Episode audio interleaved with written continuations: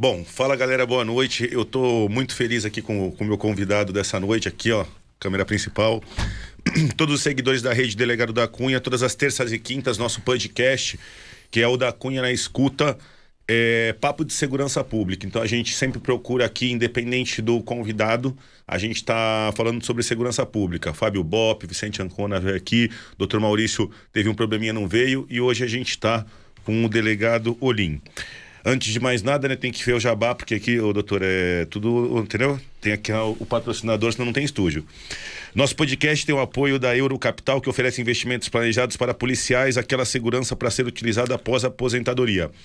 Antecipação de recebíveis e investimentos em debentures. Ligue para 3003 6024 ou acesse www.eurocapitalsecuritizadora.com.br. Eurocapital, mais que investimento, um conceito de vida. Bom, Antônio Assunção de Olim, delegado Olim, entrou na polícia aos 34 anos, trabalhou no DEIC, no DENARC, DHPP, DECAP, Delegacia do Aeroporto e hoje no seu segundo mandato de deputado estadual como defensor da polícia. Boa noite, é uma honra, a palavra é sua, chefe. Boa noite, da Cunha, meu colega querido. Prazer estar aqui hoje com você. Da Cunha na escuta famoso, hein? Famoso. Hoje eu recebo uma ligação da minha filha e fala assim: pai, você conhece o delegado da Cunha? Falei, pô, lógico que conheço. Não, porque então, minhas amigas todas estão ligando, algumas o conhecem, participam do programa, acompanham, e você vai lá hoje. Falei, eu vou. Pô, mas você não me fala nada? Falei, pô, é porque ele recebeu, você soltou uns posts aí, alguns. Sim. Aí eu falei, pô, vou te mandar. Falei, não, não precisa me mandar, que eu já recebi uns 30. E é isso aí, acho que é isso aí, a segurança pública, um colega, delegado, você como como eu, né? Tantos anos que eu estou na carreira de delegado, agora estou aposentado, estou na área da política, mas o meu sangue é delegado de polícia, você sabe que a gente vai onde a gente vai, mas delegado é delegado é por amor. Não muda, né?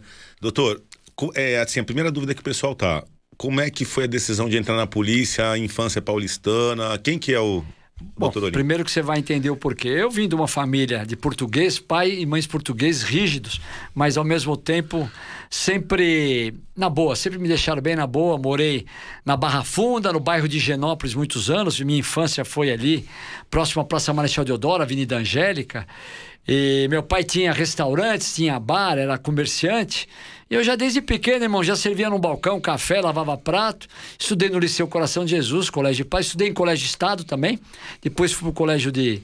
De, de, de, colégio uh, de padre, fui estudar um dia no Colégio Rio Branco, não aguentei o tranco, saí no mesmo dia, que achei muito difícil. Aí, é verdade, aí fui pro Objetivo, terminei meus anos de Objetivo, fiz FMU, me formei em Direito, amigos delegados, doutor Gobetti, que hoje é o nosso Taboão da Serra seccional, meu amigo de infância, brincava com ele, a gente, jovens, eu tinha carro, ele não tinha carta, a gente saía junto e ele entrou no concurso para delegado de polícia. Depois de cinco anos eu também entrei. Já tinha família, tinha já uma empresa de estacionamento, trabalhava, corria, como você sabe que a gente tem que correr, vender almoço para pagar o jantar, e veio delegado de polícia, fui parar no 20 DP, fiquei oito meses, fui o primeiro delegado de polícia, quinta classe, para o Garra. Fui o primeiro. Eu já tinha uma correria, amizade, aquele meu jeito que eu. É, meu voo solo, eu sempre vou, vou, vou. Quando eu vi, eu fui parar. Me lembro bem que eu me apresentei no DEIC pro diretor do DEIC, na época o Carioca, falou assim: Mas você tem certeza que você está no DEIC? Você quer ir pro Garra? Eu falei: o senhor me manda pro Garra, eu não vou para lugar nenhum. Ele olhou para mim e falou: não tem quinta classe no Garra, você vai ser o primeiro. Eu falei: então tá. Aí comecei. E ali fiquei oito anos, fiquei muito conhecido, porque é aquele meu jeito, né? Uma ocorrência, aí você sabe, eu tô com o carro aqui da Assembleia Legislativa, sirene, é, luzinha, é, ando com armamento e chego junto. Quer dizer, para ajudar os colegas. Eu acho que o, o, sangue de policial nunca sai da minha veia. E fui na minha carreira de delegado até um ponto que eu cheguei numa hora que eu vi que tudo que eu fazia começou a ficar difícil dentro da polícia. Porque você sabe como é que funciona a polícia. Tem pessoas que nunca fizeram nada pela polícia nem pela população, mas mandam em você. E eu nunca gostei que ninguém mandasse em mim. Na verdade, na polícia sempre fui classe especial. Sempre fiz o que eu quis, mas sempre trabalhei para a população, onde eu fui também Fiz o meu serviço, o meu trabalho, nunca deixei nenhum colega na mão e jamais algum que eu fosse ou, ou subordinado ou eu a subordinado essa pessoa na mão. E acabei falando assim: chega disso aqui. Eu acho que eu tenho que ser deputado. Na primeira eu ia sair, demorei um pouco, não deu aquele time de sair. Na segunda, antissequestro, quatro anos. Muita mídia, muito sequestro. Aí tive o caso da Mersa Nakashima, que esse foi um caso que me deixou em evidência há muito tempo na imprensa. Tanto é que as pessoas falavam que eu era o William Bonner, 62 dias na imprensa. Falei, o William Bonner só aparece na Globo, eu apareço em todos os canais. Que foi uma repercussão muito grande. E aí eu falei, meu, quero ir para deputado, quero ir para deputado. E fiz, final da minha dos meus um ano de policial como delegado em departamentos que eu trabalhei em todos os departamentos importantes, sempre chefiei, sempre fui divisionário e, e fui já para o titular de alguma, de alguma delegacia e já fui e saí candidato a, a deputado estadual na primeira eleição. Eu fui o quinto mais votado, ou quarto, agora não me recordo mais, da, de São Paulo. Mais de 200 mil votos, né, doutor? É, chegou 200 mil votos. 197 mil e uns quebradinhos, quase 200, 200 mil. mil. É muito voto, gente. É muito voto. Muito voto. As pessoas não têm noção que é isso. Doutor, eu vou, eu vou a galera que está mandando pergunta, eu tô acompanhando no celular. O pessoal está perguntando, na época do Garra, de calça hum. branca, lá, delegado do Garra, qual a ocorrência que mais marcou lá de delegadinho quinta classe no Garra? Qual foi a caca? Olha, quinta classe eu, eu fiz muita loucura, né? Eu era acelerado. Essa... É, qual que mais marcou quinta classe? Eu tenho uma ocorrência que mais marcou na minha do primeiro livro, que eu fui, é, que eu falo que era um plantonista do 20 DP, e eu fui numa uma, uma jovem, eu, eu me culpo até hoje, porque eu falo que eu fui incompetente, porque eu era o primeiro dia de delegado de polícia de plantão, mas o capitão que estava lá já tinha 10 anos de polícia e foi mais incompetente do que eu. Uma jovem que brigou com o namorado tentando suicídio. Eu falo isso no meu livro, num prédio, na Voluntários da Pátria. Depois de quatro horas de negociação, no plantão me chega um PM, olha, nós não estamos conseguindo, está cheio de bombeiros, sabe que o senhor não poderia ir até lá? Não sabia nem como é que funcionava, porque a gente sabia o quê? A teoria, mas a prática. Primeiro plantão, fui para lá. Cheguei lá, subi no topo do prédio, ela querendo pular, pula, pula, o bombeiro, cheio de gente lá embaixo, os bombeiros com aqueles colchões. E o PM ali falando, falando, quer dizer, hoje eu tenho certeza que eu não perderia aquela vida. Eu estaria ali, eu ia trazer o namorado dela, a família dela. Na hora ela ficou, ela olhou, tentei conversar com ela, pegou, pulou do lado onde estava o colchão. Foi descer as escadas correndo, 12 andares ou 13 do prédio. Cheguei lá, ainda peguei nela, vi ali a minha filha, tinha uma filha de 7 anos, 6 anos, 6 anos.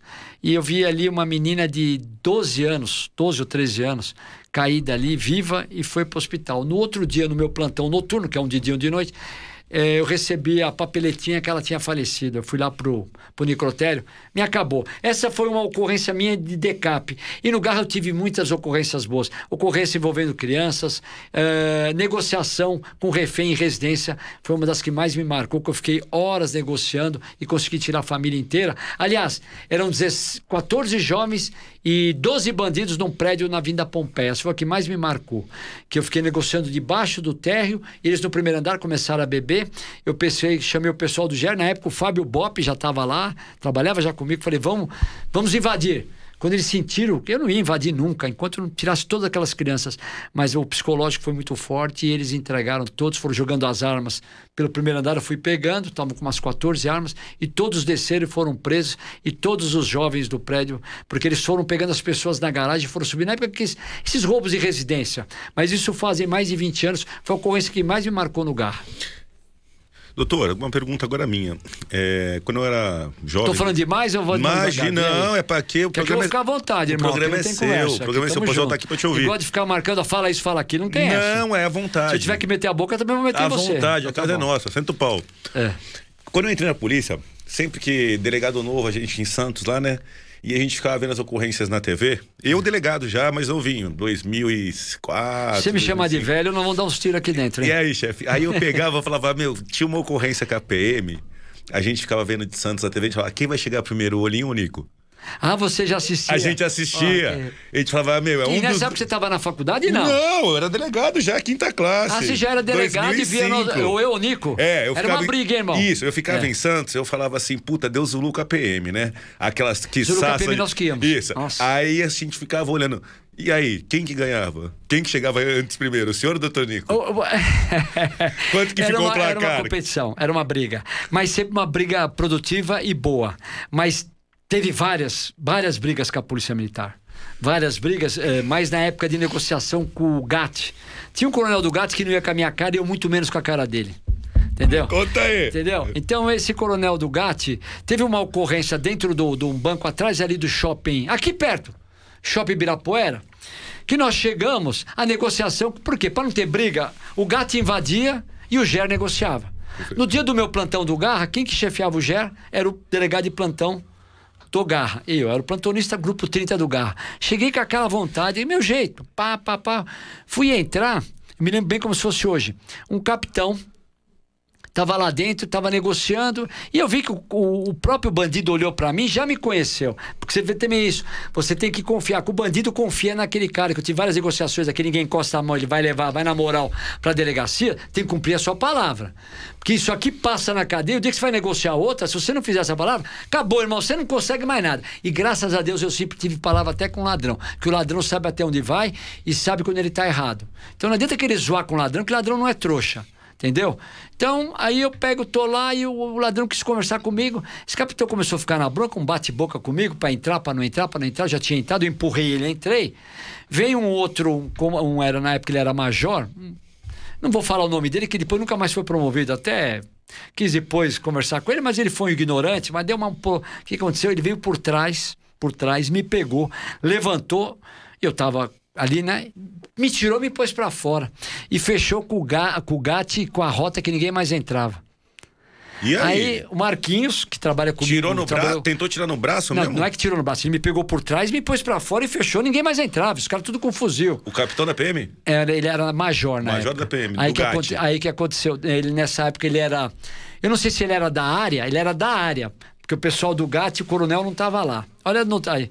Quando me jogou para fora, fiquei louco. Não vou dar uma de retardado e dar um ciro nele, né? É. Então, o que, que eu fiz? O Marquinho, que trabalha comigo, ele conta essa história. O Bichel é um baixinho, mas ele é lutador de, de, de judô, faixa preta. Ruim. Fez todos os cursos que você possa imaginar. Chegou, meu, engatilhou o fuzil na cara de todos os PM do GAT que estavam na porta da rota. Eu vou atirar se nós não entrarmos de novo. Meu, Aí o que aconteceu? Com aquele buslu chegou o coronel, que era um que já não ia muito com a minha cara, um bigodinho, e quiseram deixar ele entrar, eu catei ele pelo pelo, nossa, também não vai entrar. Ou você tira esse major daí, ou não entra mais ninguém, vão acabar com essa ocorrência. Você imagina uma ocorrência dessa? O Zulu o com o refém dentro de um banco. Isso 5 horas da tarde. Esse bate-boca. Deixa eu só deixar claro pro telespectador. Então, assim, o senhor era delegado de quinta classe. Quinta tava... classe. Quinta classe, acabou de chegar na polícia tava rachando o pau. Um ano de delegado. O major da PM do GAT. Isso. Não, um coronel do GAT e um major da área. E ainda arrumou o Zulu todo e, ganhou a ocorrência? Não, aí vai ouvindo. Vai. Aí... Me explica só o que é um delegado de quinta classe que estão perguntando aqui. É, na carreira de carreira delegado primeiro. de polícia, a gente quando entra, a gente entra. Não tem mais, mas a gente estava na quinta classe, quarta, terceira, primeira e classe especial. É, você vai progredindo Soldado. conforme o tempo de serviço, é a evolução. Quinta classe é um delegado início de carreira, que em tese tinha que estar um pouco amedrontado com esse cenário, mas ele, pelo jeito ele estava enquadrando todo mundo. Segue. Aí essa carreira, aposta fuzil, vou atirar, papapá, chegou o coronel. Aí o coronel veio, sempre tive Zulu comigo e com o Nico. O Nico também sabe disso.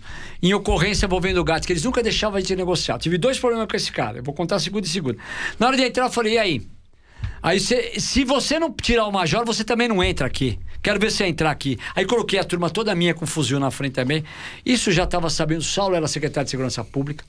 Um Zulu já estava sabendo a secretaria, ligando para atender. E eu já não atendia nem telefone. Na época já tinha celular.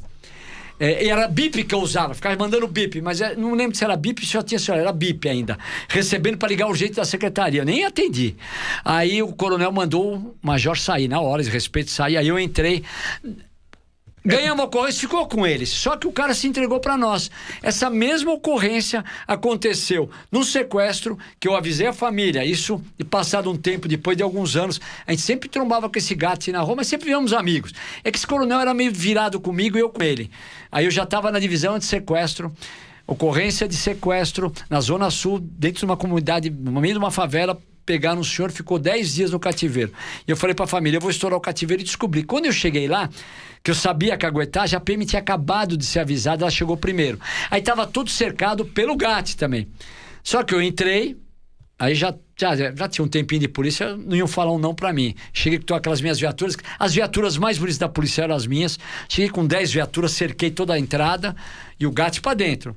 Subi uma escadinha e falou: só me entrego para esse delegado. Aí eu fiz um acordo com esse mesmo coronel o senhor fica com a vítima ou o senhor quer ficar com, com o ladrão? Eu levo um, o senhor leva o outro. A vítima, o ladrão quer sair comigo. O senhor quer que eu leve o ladrão? Eu dei ainda, ou o senhor quer o... Ele falou assim: tá bom, então eu fico. com- Eu falei, a vítima, eu falei pra família que ia levar, mas se o senhor quiser, o senhor vai apresentar na divisão de sequestro, não há problema nenhum. Não, não, eu fico com a, com a vítima. Na hora de, entregar a arma que tava ali, só tinha gente dele, só tinha eu lá em cima, porque eu não fiz ninguém subir junto, que era uma escadinha no barraco em cima. Ele pegou e se entregou.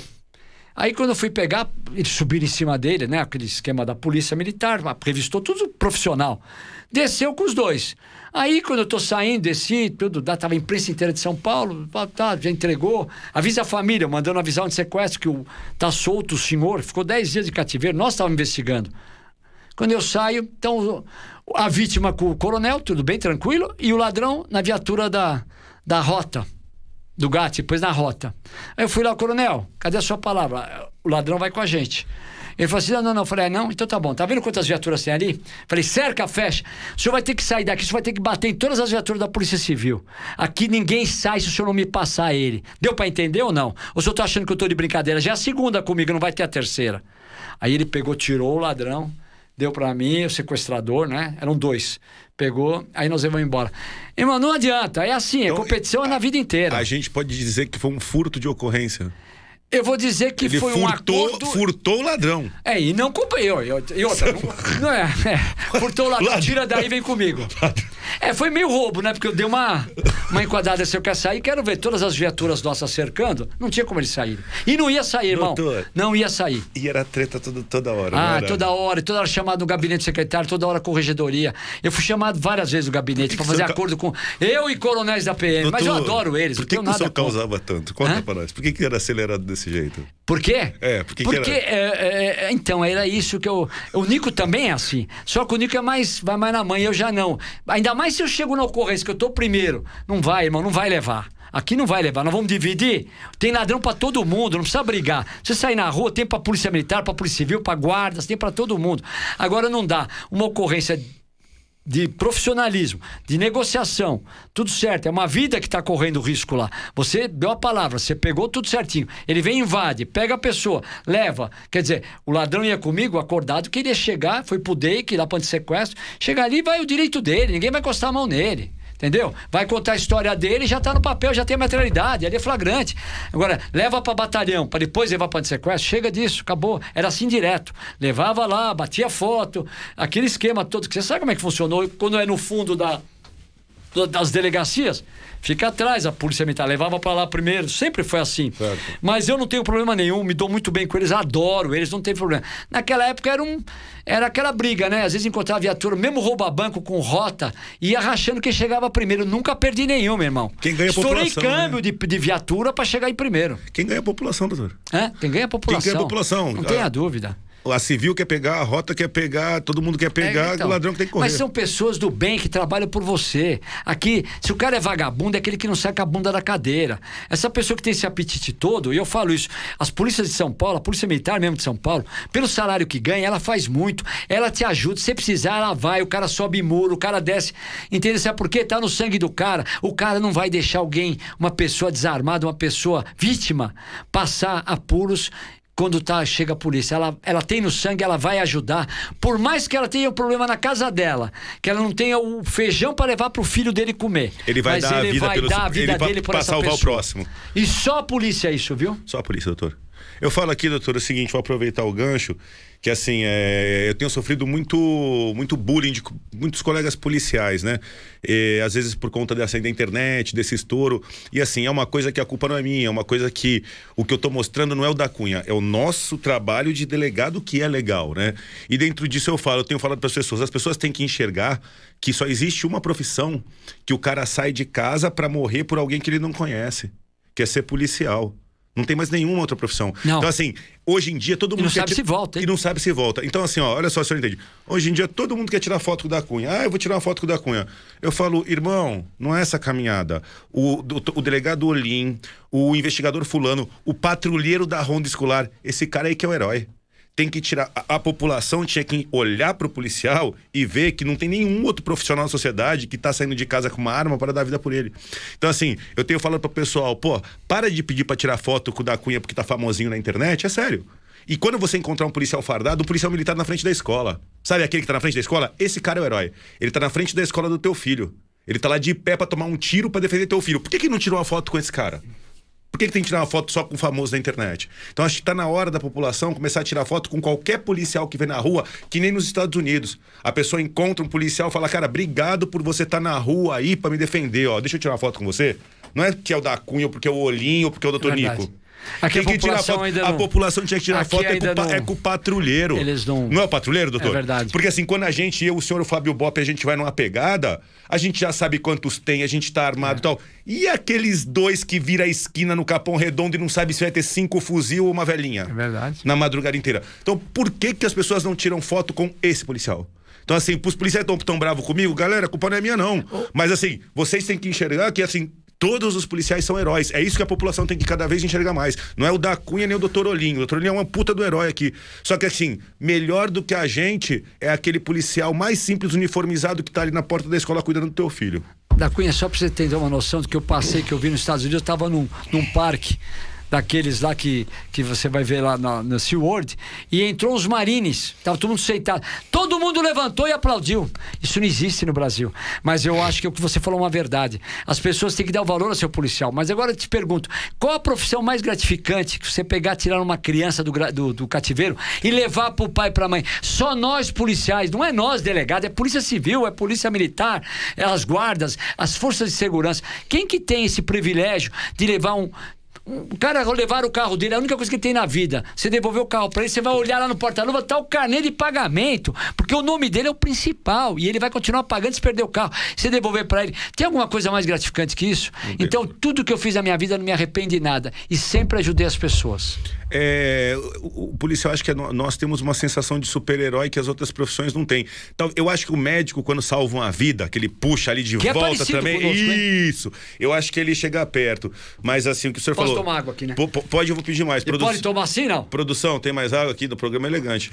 Aqui não é padrão Globo, né, né, Aqui é- irmão? aqui é bom. maloca, Na né, Globo você não pode nem se mexer. Aqui é favela, né, doutor? Aqui pode falar palavrão, pode É, falar porra, caralho. Chefe, assim, deixa eu fazer um, um anúncio do Jabá de novo. Podcast tem o apoio da Eurocapital, que oferece investimento planejado para policiais, aquela segurança para ser utilizada após a aposentadoria. Antecipação de recebíveis e investimentos em debêntures. Ligue para 3003 6024 ou acesse www.eurocapitalsecuritizadora.com.br. Eurocapital, mais do que investimento, um conceito de vida. Bom, já falei para vocês. Pessoal da Eurocapital, aí o, o guarda que precisar de um apoio, o pessoal é tudo amigo da polícia, corre lá e vê o seu lado. Doutor Antônio Jolim. Eu tinha várias curiosidades, várias dúvidas, a gente nunca conversou tanto. Mas só uma pergunta rápida. Quando você via nós, eu e o Nico, Porra, meu fã, meu ídolo. você falou assim, vou... Meu ídolo, Vou seguir igual. esse caminho. Foi esse caminho que eu segui. Porra. Foi esse caminho que eu segui. Muito legal, fico eu acho, pô, eu fico, eu fico, é, é isso que eu fico puto, entendeu? Da coisa, da coisa, não é culpa minha, mas assim, quem são meus ídolos? Meus, quem olhava?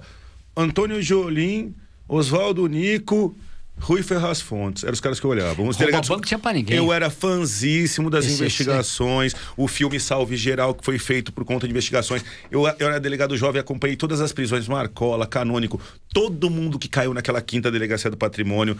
A sua Peraí. Honda.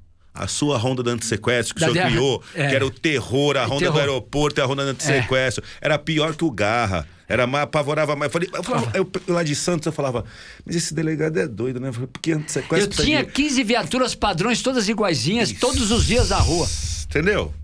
Então a gente tava olhando vocês. Eu tô Isso- aqui e, e- e tem alguém olhando a gente hoje. É um, é, é- é um ciclo. Eu tô aqui, se não fosse o senhor, o doutor Nico, o doutor Rui, são as pessoas que eu me espelhei. Comecei a fazer interceptação telefônica, eu falava, esse Rui é muito inteligente, cara. Filho da puta prende todo mundo. Eu falei, também vou fazer grampo. E era nisso. Porque ele chegava em todo mundo grande. E eu falava, e o trabalho de inteligência dele. quem? É... Isso, entendeu? Então. Isso aí, mas é a, a Nossos inteligente. Agora eu vou voltar na- no, no- no ponto. É, mas assim, hoje, para encerrar esse assunto, quem ganhou as ocorrências, o senhor ou a Polícia Militar? Polêmica. Olha. ah, Na disputa de ocorrência, ele ficou vamos falar 3x3. empate, vai. E eu levei um, levou outro e ficou tudo bem, sabe por quê? É, é tudo pelo bem. Era aquele bate-boca na hora, depois passava, acabava. É que nós na rua, nós que nem o Garra, um problema com o investigador. Aí o investigador estava com o carro e a abordagem da Polícia Militar. Aí depois veio algumas cortes que ninguém levava preso policial civil na, polícia, na viatura militar, chamava uma polícia da civil, o Garra ia, levava, e ninguém levaria um policial militar preso. Também a mesma coisa, chamaria um oficial no local e levava. Só que tinha aquelas desinteligência, bate-boca, né? O Fábio Bop, eu fiz umas 30 com ele. Meu primeiro plantão do Garra, meu primeiro plantão do Garra, o Fábio Bop foi parado na estrada, na Trabalhadores, queria fazer faculdade em Mogi. Meu primeiro plantão do Garra. Pô, o sargento odiava ele. E ele odiava o sargento. Aí Pô, todo dia parava. Ia ele e o Brotero, os dois. Brotero hoje é supervisor do. Brotero, supervisor. E os dois faziam faculdade junto no carro do Fábio. Aí um dia desse, o sargento ficou meio louco com ele, começou a passar dos limites. Passou. O Fábio era, tava no, no limite dele também. Aí começaram a bater boca e foram pro primeiro posto rodoviário da, da Trabalhadores. Então, já que começou a discussão, uma discussão feia entre eles dois, que quase saíram na mão, então nós vamos acertar lá. Aí começou a chegar, sabe como é que funciona? A Polícia Militar chega de 400 Massa. viaturas, né? Começa a sair de, de tudo que é lugar viatura, né? Que nem chega que eu não vou nem falar Fala pra aí, ele, doutor, sai do- começa é nem a- barata, vai saindo, vai chegando, vai chegando, vai chegando, vai saindo do bueiro, vai saindo. E a viatura chegando. Falei, ah, o senhor também quer? Aí pegou, me ligou, falou, doutor, tô com uma confusão aqui, dá pro senhor mandar umas viaturas lugar pra me ajudar? Pô, quem fui? Eu dirigindo. Bom, primeiro que eu fui numa velocidade com a veraneio, primeiro dia de garra, primeiro dia. Eu não tinha muito a manha com aquelas veraneio antigas, irmão. Aquelas compridas. Quando eu cheguei lá, que eu fui brecar, o freio não parou, tinha uns cones, eu derrubei todos os cones da Polícia Militar. Mas não fiz de propósito. É que o freio falhou. Então você imagina já a merda que foi. Os PM naquele. Quem é esse retardado que chegou no posto rodoviário derrubando todos os cones? Aí a merda começou. Isso- então, e essa cagada era pra salvar o Fábio Bop, James, É, entendeu? então, não, Fábio Ele conta chegou quebrando o posto todinho é pra foi. tirar o outro doido. Eu amo a Militar, mas hoje eu vou ter que contar. E quando parou lá, uma discussão idiota, eu falei, mas pera um pouquinho, ele não tá com a carta? Não tá com o documento do carro, tudo direitinho? Deve alguma coisa? Né? Aí Já era... Intriga entre os dois. Já era do sargento que ele passava todo dia lá, não sei. Às vezes ele podia correr muito, eu não sei qual é a história. O PM até podia estar na razão dele, mas ao mesmo tempo tinha passado os limites. Já acertou ali, não, começou, aí chegou um, um graduado da Polícia Militar, sabe como é que funciona, né? Aí começa a chegar. Aí chegou e, e falou assim: vem cá. Ele falou assim: bom, eh, documento do carro. Ele chegou, parecia que eu não era ninguém ali. Aí eu fiquei só olhando pra cara do. Eu não sei se na época ele era major ou capitão, eu fiquei só olhando, né? O Fábio conta essa história. Aí ele começou assim: bom, você já olhou tudo? Tá, e a carta dele? É, é, ele ficou de. Tá com ele na mão dele, mas não me deu ainda. Como eu já tava no veneno, na arrogância do cara, eu falei: primeiro é o seguinte: primeiro, pra ser investigador por isso, precisa ter carta. Ele não vai te mostrar mais nada. Pra começar. Ele já tá com ela na mão, tentou mostrar. Vocês estão a fim de arrumar confusão. Fábio, sai fora, acabou a ocorrência, vamos todo mundo embora. Que ninguém vai dar mais satisfação pra ninguém. E saímos fora, irmão. E foi assim que foi. E não tô nem aí. Se não gostaram, corregedoria, eu tive umas 30 dessas. Levanta a minha ficha lá. De briga, umas 30, umas 30. Ó, ó, produção, ó o corte aí, ó. Doutor Olim salva Fábio Bop no bloqueio da Não, Fábio PM. Bop não mais um. Fábio Bop teve várias, irmão. Várias. Vai soltar outra? Eu acho que Não, eu vou contar só. Não, teve um. Não, não, só essa daí. A outra não posso contar. Outro dia, doutor, eu tô em casa É, caminhando. ele tava na. Jovem. eu O tô em- Fábio andava de. né? Daquele jeito. Gerzão, toda aquela. Mô, Toda hora era roupa. Tinha, um- tinha um sargento da Polícia Militar que pegava no nosso pé, que era do trânsito. Infernizava a vida do Fábio Bota por causa da moto dele. Aí tinha o capitão Barbosa, só até hoje o nome dele. Esse cara infernizou o policial civil, ele pegava o policial civil, parava, esculachava e filmava. Se tivesse algum problema, chega a viatura. Ah, um dia eu catei esse Barbosa, fui parar, fui processado por abuso e. abuso e desacato. Aí no dia da, da audiência, os dois, os dois dentro do. Santana, é, o juiz já foi ex-corregedor, Galvão Bruno. Pegou, o que aconteceu? Eu, no dia eu autuei em flagrante, nessa briga toda de trânsito que teve lá, o capitão depois reverteu com o Ministério Público, ele foi promotor público, ele foi capitão e era amigo do Ministério Público. Reverteu, eu que tomei um ferro, fui indiciado, tem um indiciamento. Abuso e desacato. Com uma honra. 20 DP. Com uma Assinei honra. com uma honra. Aí o delegado da coisa falou: daí é isso aí que eu vou assinar. Aí o que aconteceu? Eu quero ter 10 dessas. No dia da audiência, eu e o capitão. E era o doutor Galvão Bruno, juiz, meu amigo de, de porque eu pedia prisão de bandido. Aí chego lá, entro, ele olha assim, Olim, vamos fazer uma coisa? Você fica no andar? É Porque eu comecei a bater boca com o capitão. Mas bater boca, eu falei, capitão, você cala a boca que eu vou acabar batendo você aqui dentro. Vai dar uma merda. Aí parou o fórum. Aí o juiz saiu daí de dentro, doutor Galvão, olha, Olim, você fica aqui e o capitão, o senhor fica no andar de baixo. Chega, e o capitão, ele quer me bater. Eu falei, ninguém quer bater ninguém. Bom, subimos, no final, os dois absolvidos. O doutor Galvão Bruno é um Hoje é desembargador, um irmão. Quer dizer, viu que era. Neutro, porque essa coisa. Tudo briga de concorrência. Então eu já tive passagens que eu tenho na corredoria. Essas eu tenho várias dessas daí. Doutor, É. o senhor sabe quantas vezes o senhor foi na corregedoria já? Olha, eu, tô mas eu toda vez que chego na corredoria. Só zica, eu bicho. se- olha, olha o meu jeito de entrar primeiro. Tudo bem, senhores? Tudo bem? Aquele meu jeito sentava. O que, que é hoje, hein? Que o cara que é trazia. hoje? Eu falava Qualquer- assim: tá dessa nem eu." daqui, eu quero ter 10, vai, põe aí. Aí até uma que eu fiquei 14 anos puxando, que é aquela da, do antissequestro, que eu tirei o cativeiro e o Ministério Público meteu um ferro e manteve 14 anos na, na tortura, eu e mais seis policiais. E agora, depois de deputado, eu, fui, eu ganhei tudo, nem indiciado eu fui, o juiz não acatou deles, mas foram recorrendo daquele jeito, né? Recorre, recorre, chama a mãe, chama a tia deles, põe 10 promotor passar, que eles não são peitudo e um só assinar, entendeu? Que eles não são peitudo, tem que assinar em 10, em quadrilha. Aí pegaram, me mandaram e no final aqui voltou depois e 0 a 0 e eu já fui como deputado ser ouvido e ninguém podia, porque eu sou fórum privilegiado, tinha que ser um desembargador para me ouvir.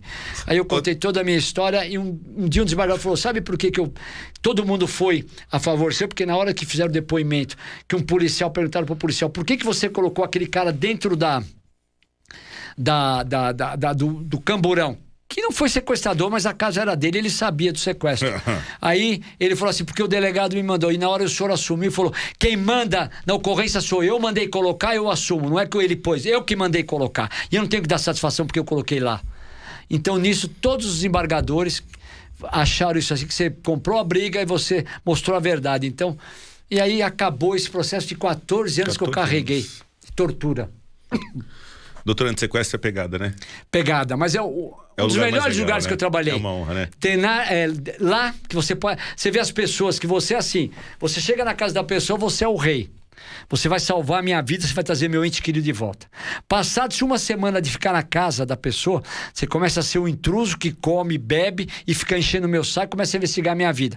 Porque você tem que saber todo mundo que frequenta a casa para ver quem está envolvido. Geralmente é da própria casa que passa o sequestro.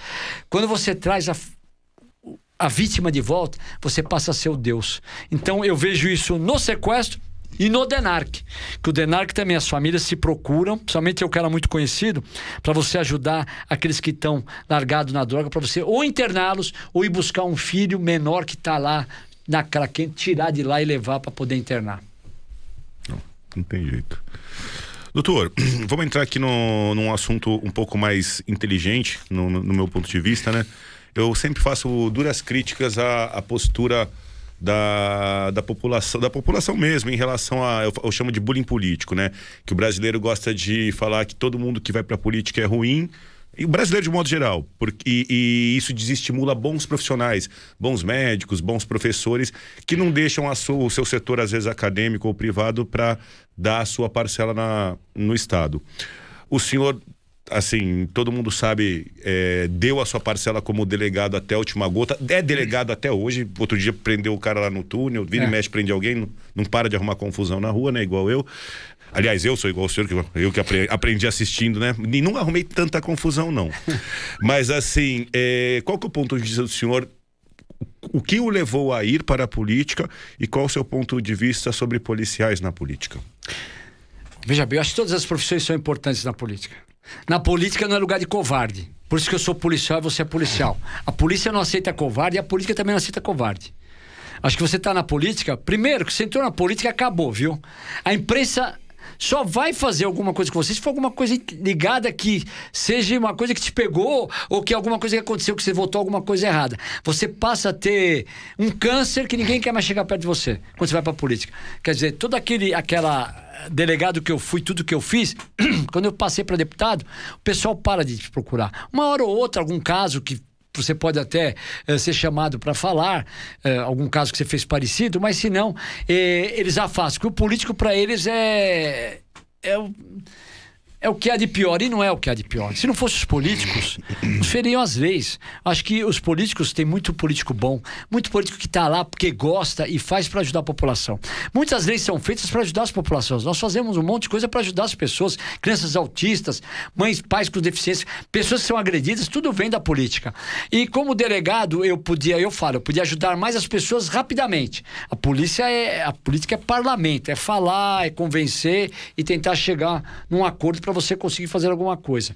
Mas eu acho que as pessoas do bem, tem muita gente do bem na política, a política é importante, não existe, é que nem falo, não existe, uh, as pessoas falam, se, se, você não tiver armado, você fica preparado para a guerra para não ter a guerra, mas você tem que estar todo preparado. E a política você tem que estar preparado para as pessoas irem para ajudar as outras. Tem pessoas que falam assim: olha, para ser político tem que ser rico. Eu acho que não. Porque do jeito que estão as coisas, a política tem que ser aquele humilde que é de uma comunidade que tem uma, um número de pessoas, ele tem que sair candidato, ele é vereador, que ele pode ajudar aquela comunidade dele naquela região. Então as pessoas têm que investir. Na polícia não tem coisa mais. Uh, pessoal mais que não é unida são os policiais. Você vê que o policial quase não consegue fazer um policial, ou, ou vereador, ou deputado, ou o que for. A pessoa ganha conhecida da população. A população vota em você. E a população gosta da polícia. Quem não gosta de nós são ladrões e bandidos. Porque eu falo isso. E lá quando eu cheguei na Assembleia Legislativa, não tive problema nenhum. Porque quem trabalha na polícia, irmão, se dá muito bem dentro de uma Assembleia Legislativa ou numa Câmara dos Deputados. Doutor, eu vou começar, eu vou entrar um pouco nessa seara agora, um pouco mais técnica da, da, da segurança. Aqui estão chegando perguntas. É, parabenizar o senhor pelo recorde de audiência do programa, tá batendo recorde, são 5 mil pessoas ao vivo agora, ao vivo acompanhando a gente em vídeo e no, em todas as plataformas. É o recorde, em 5 mil. Puxa vida. É o recorde do programa. Precisa dar umas 700, eu falo convidado bom. Umas 700 entendeu? cidades. O Fábio Bop vem aqui, quer bater em todo mundo. O doutor tá discutindo ideia, meu. Você só traz aqueles. Né? Brincadeira, Fábio. querem, querem, muito saber do concurso público, doutor. Essa é a pergunta que tá. Estão batendo tá no concurso. Já. Vou ah, deixar... o concurso é assim. Ah, no, pro final, doutor. Tem que segurar o... Não, não, eu não, vou falar. Segura a audiência, doutor. Segura a audiência. No Segura? final, essa é a última. É. Ele sa... Não ó, pode falar não pro Fábio Bop, porque ele fica bravo. Fala um hum. não pra ele e acabou a amizade. Nosso amigo. ó, o doutor Olim sabe o que vai acontecer com o concurso se vai chamar, se não vai. Se você quer saber, segure e acompanhe o podcast. É assim que vai. Brincadeira. Galera, mas assim, doutor, vamos lá, para questões de segurança. É, primeira opinião que o pessoal pergunta muito no canal: o senhor é a favor da polícia municipal, de uma polícia Sou. municipal? Eu acho. Ah, então, a polícia penal meu projeto vai passar e eles estão tá aí. já estão mandando os parabéns Entendeu? pro senhor, tá, tá. todo mundo projeto, aqui, ó. Galera da Polícia Penal, tá todo mundo todo mandando parabéns. Passou na CCJ, hoje eu gravei um vídeo para eles. Amanhã tem uma reunião com o presidente, do, eles são três sindicatos. e vou dizer, vai sair. Não tem jeito desses pessoal que toma conta, guarda de muralha, que faz escolta e que trabalha com o preso, e sair de, de do presídio ir para casa e ter risco com a vida dele. Tem que ser um policial penal. Sem o arma? Brasil inteiro. Sem arma. Sem nada. Como é que tem? ele trabalha o dia inteiro Entendeu? com o preso então, e agora sem arma? E outra, ele guarda aquilo que você prendeu que manda para lá. Ele tá mantendo a segurança da população. Polícia penal, eu dou um prazo aí mais. Eh, passou já na CCJ, vai para plenário. E o governador vai, vai, vai, vai, vai, vai, vai assinar e vai, vai ser lei. Eu acredito que mais Vai ter um feriado, ele por o feriado vão tentar colocar em pauta e vão aprovar Polícia Penal. Já vai para a Constituição, Polícia Civil, Polícia Militar e Polícia Penal. Os mandados de prisão com trânsito em julgado, mandados em definitivo, tendem a ir para a Polícia Penal, doutor? Eu acho que eh, eles podiam. No tendem, Rio, tendem eles estão com a capturas. Isso. Eu sei, no Rio. Eu acho que em São Paulo não, vai continuar como está, mas eu acredito que, por exemplo, eles possam também fazer capturas. Que eles conhecem, quem conhece mais preso? Principalmente o cara que foge. Eles têm toda a vida, quem frequenta, quem vai visitar preso, eles sabem quem é a namorada do cara que vai lá. Então, para investigar é bom. Eu acho que é o seguinte: polícia na rua, polícia, guarda civis. Eu que devia chamar Polícia Municipal. Só não chama porque a Polícia Militar não quer. Porque foi aprovado, até o João Dória queria pôr a Polícia Municipal e a Polícia Militar entrou com uma ação e proibiu. Mas eu acho que tem que ter a Polícia Municipal, porque a população quer pôr a mão que está tendo assaltado, não quer saber se é Polícia Municipal, se é o Garra, se é o Ger, se é o bonitão do, do gato e nada. Quer saber que é polícia para ajudá-la. Então a Polícia Penal está aí, vai estar aí. Eu sou a favor da Polícia, uh, da Guardas Civis, eu sou. No interior, você vê cidades grandes que nem Barueri. A guarda é muito mais forte que a Polícia Militar e a Polícia Civil. A Polícia Civil nem se fale que não tem ninguém, mas muito mais forte que a Polícia Militar. E com viaturas de primeiro mundo. E vê lá com índice como baixa, por quê? Eles chegam junto, são ruins, viu? É isso, doutor. Eu, eu, eu, eu, ó, é- é, nós dois aqui no debate, eu sou totalmente a favor. Assim, é, a gente vê modelo americano, né? Tem uma, chega numa ocorrência, tem a polícia condados, municipal, né? a Isso. estadual, É vem o FBI e os Marshall. O ladrão tá desesperado, porque tem cinco querendo levar ele. Enquanto o senhor disputava o senhor É. E, e o e o coronel PM, coronel PM. lá chega cinco, o ladrão fala, quem vai me levar, E né? era um pau, hein? Fica ruim pro cara. Doutor, vamos lá. Mais eh, opiniões que eu tenho muita vontade de saber do senhor. Em relação à criação de um Ministério da Segurança Pública, o senhor entende que o governo federal poderia ajudar mais os estados? Só vou ampliar a pergunta. Não só São Paulo, que é um estado muito separado, mas quando a gente pensa em todos os estados, é necessário o Ministério da Segurança? Nós temos o Ministério da Justiça e Segurança Pública.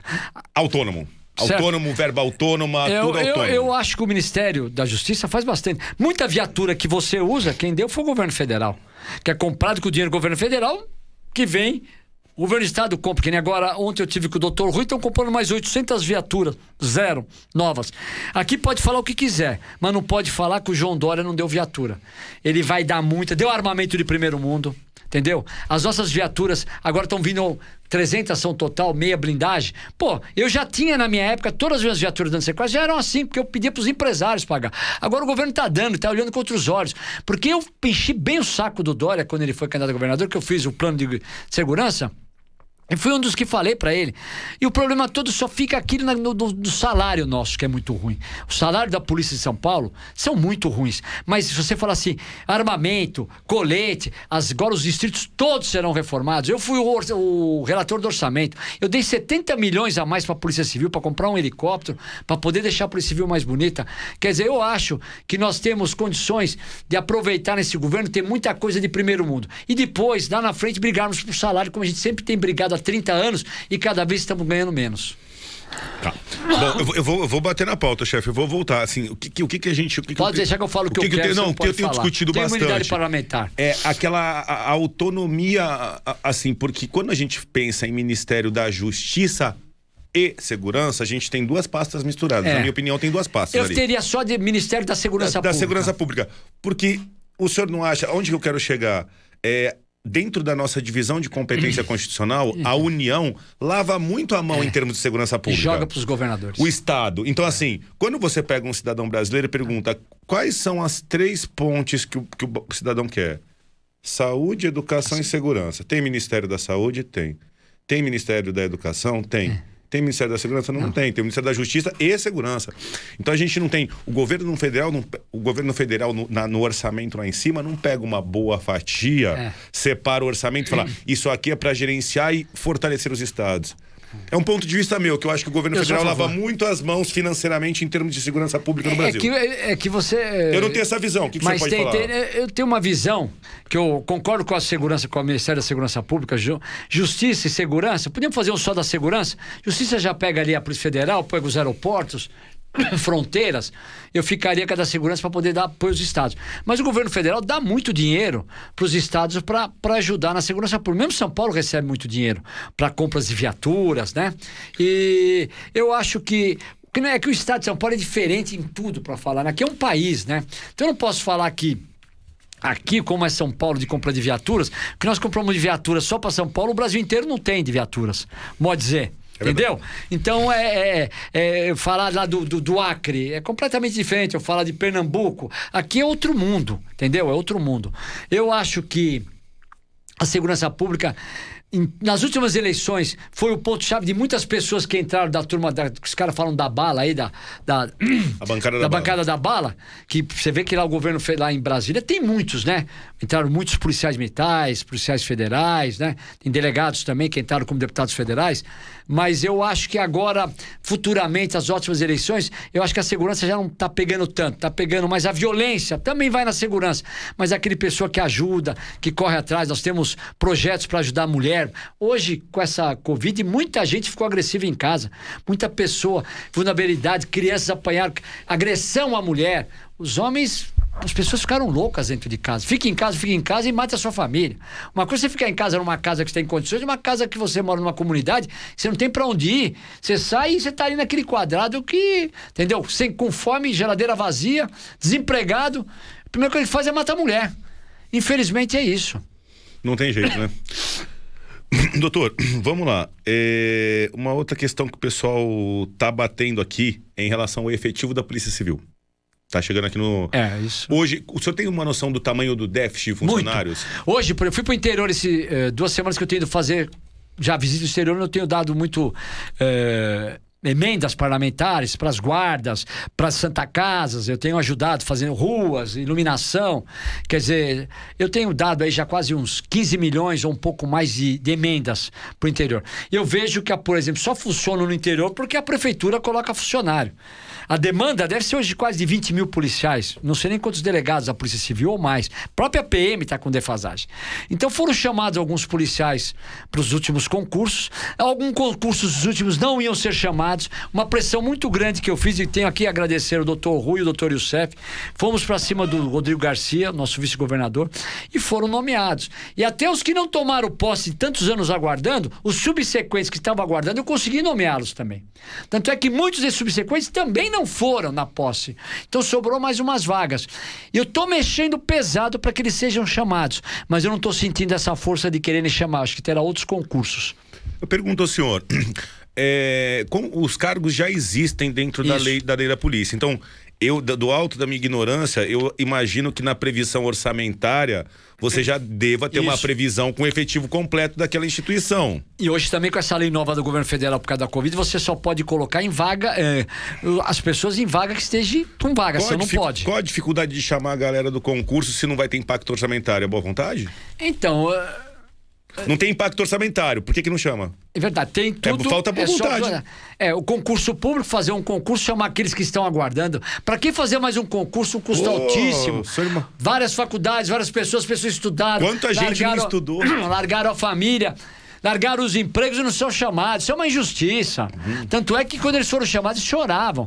Eu acho que esses que estão aguardando, também onde está muito, muitos concursos esperando, é da Polícia Penal. Quer dizer, eu já estou chamando Polícia Penal, mas É. são da, da, da- da Secretaria da- da- da- do, do Sistema Prisional, que estão de 2012, 2000, 2013 e não foram chamados até hoje. A Polícia Civil tem uns concursos que parou e não chamou nem delegado investigador. Eu acredito que agora com a saída de. Até agosto saem os delegados, tem investigadores que vão sair, vão ter concursos novos. Hoje a defasagem é muito grande, o interior não tem policiais, não tem delegados, um delegado ocupa várias cidades, entendeu? Eu acho que nós precisamos fazer isso. Galera, aqui ó, o, o doutor Olim, assim, conheço, tá todo mundo vendo, sabe quem que é. É, o doutor Olim sempre brigou e sempre briga por vaga, por chamar a galera do concurso. Ele não precisa falar que tá assumindo compromisso aqui, ele já tá batendo, batendo. Então, assim, e eu nem falei, eu ia falar, ele já falou antes pra variar. Ele tá batendo pra chamar o pessoal do concurso aprovado na civil e também o pessoal da SAP, que ele acabou de falar aqui. É. São que dois estão concursos. aguardando, para que ter custo? Entendeu? Incansável, né, doutor? Então. Promete pagar. Fala pra Então, galera. Mas eu fui pra cima, vou pra cima, vou de novo. Agora, eu primeiro meu compromisso é agora, quando assim que essa Polícia Penal conseguir eh, já passar no plenário, que vá pra mão do governador para que sancione a lei, aí nós estamos. Estava em cima da mesa do vice-governador o estudo de ser chamados mais esses policiais. Mas eu não. Eu não entendi ainda por quê, porque o, o, o- o Dória se comprometeu de chamar os que estavam aguardando e chamou. Os demais, ele deu uma segurada. Dinheiro ele tem. Cobra ele, doutor. Muito dinheiro. Cobra ele, tem doutor. 19 bilhões na conta, tem muito dinheiro, dá para contratar. Eu acho que daria até para dar aumento para nós. Mas isso é outra hora, nós vamos conversar sobre isso e a cobrança é mais lá em cima. O senhor pode, o senhor tem imunidade. Não tenha dúvida que eu cobro, e não tenho. Meu irmão, se não me atender, eu vou lá e meto o pé na, na, na sala do governo do Oriente. Já arrumei briga lá no elevador. Você acha que eu já não briguei briga no palácio? Pergunta pra mim se eu já não arrumei. Lógico que já arrumei. Pô, for lá, toco o elevador, toco o elevador, toco o elevador, o elevador não sobe, porque lá só, só sobe quem é autorizado. Eu tô lá e demorando, eu já falei, ó, como é que é? Vai subir, vai liberar esse elevador? Aí, até depois que esse a secretária. É, eu falei, ó, vem cá, por que, que você ficou me deixando? Ah, eu não sabia se eu te... Eu venho aqui o quê? Te olhar a sua cara? Eu venho aqui olhar a cara desse governador? Só venho aqui porque me chamaram, porque eu preciso vir aqui. Senão eu não venho nem nessa porta aqui. Quando eu vier aqui, tirando elevador, você abre essa merda, eu nunca mais venho aqui. Agora eu chego tudo com cara feia. doutor ali é doido. Irmão, quem não é visto não é lembrado. Ou você dá muito de bonzinho, você não sai de lugar nenhum, Tem que principalmente chegar lá. firme, doutor. Lá os caras, todo mundo acha que é dono do mundo. E o dono do mundo é a população que tá lá fora, que nunca sabe o que é entrar dentro de um palácio e ver o que é aquilo. Entendeu? E eu, como delegado, jamais ia conseguir fazer o que eu fiz, porque você não ia chegar lá, você não entra, irmão. Vai, não vou entrar? Eu meto o pé na porta, irmão. Quem vai me segurar? Será que vai vir um coronel me segurar? Não vai, que é meu amigo, vai ficar junto. Vai querer peitar? Não O peita. coronel não vai querer arrumar zica. Oh, isso aqui é, é, é, eu sou um abacate, engole o caroço pra entrar, hein, irmão? Eu tô, eu tô tentando me concentrar, cara. Puta, no, o senhor arrumou Mas eu respeito as pessoas. No palácio do governador, falta algum lugar ainda. Arrumei mais do que isso. Eu arrumei o primeiro dia na Aonde o senhor prefeitura. não arrumou confusão? Prefeitura de São Paulo. Fui lá o primeiro dia de Dória, prefeito. Primeiro dia de Dória. Aí me chamaram lá que o, o chefe de gabinete dele, que era o da Casa Civil, o Ilcinho, queria falar comigo, eu fui lá. Entrei, parei o carro, tudo educadinho, cheguei ali, falei assim, tudo bem, senhor? Tudo bem? É, queria falar no quinto andar, que é onde fica o gabinete do prefeito. Tinha acabado de entrar. Eu fui lá. E eu sei que vocês estão em mudança, não sabe quem é quem. O Wilson é o, é o chefe de gabinete do, da Casa Civil do prefeito. E ele me chamou. Fala que é o delegado Olim, é o deputado Olim. E eles estão me esperando. Aí era uma moça terceirizada. Eu até tenho pena, mas o jeito dela, que ela também devia ser um pouco mais malandra, mas que não explicaram pra ela. Ela pegou. Como é que é seu nome mesmo? Falei, ela não sabia falar Olim. Então, ela ficou, como é que é seu nome? Eu falei, é deputado Olim. Ah, como? Falei, deputado Olim. Aí peguei um cartão e dei pra ela. Ela pegou o telefone e ligou lá em cima, ó.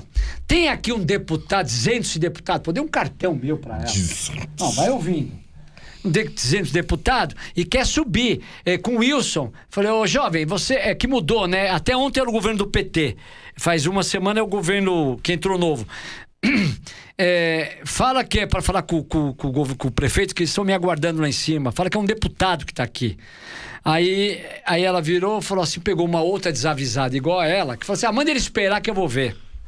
Falou, ó, você espera aí que ela vai ver. Nossa, tem uma borboleta lá, né?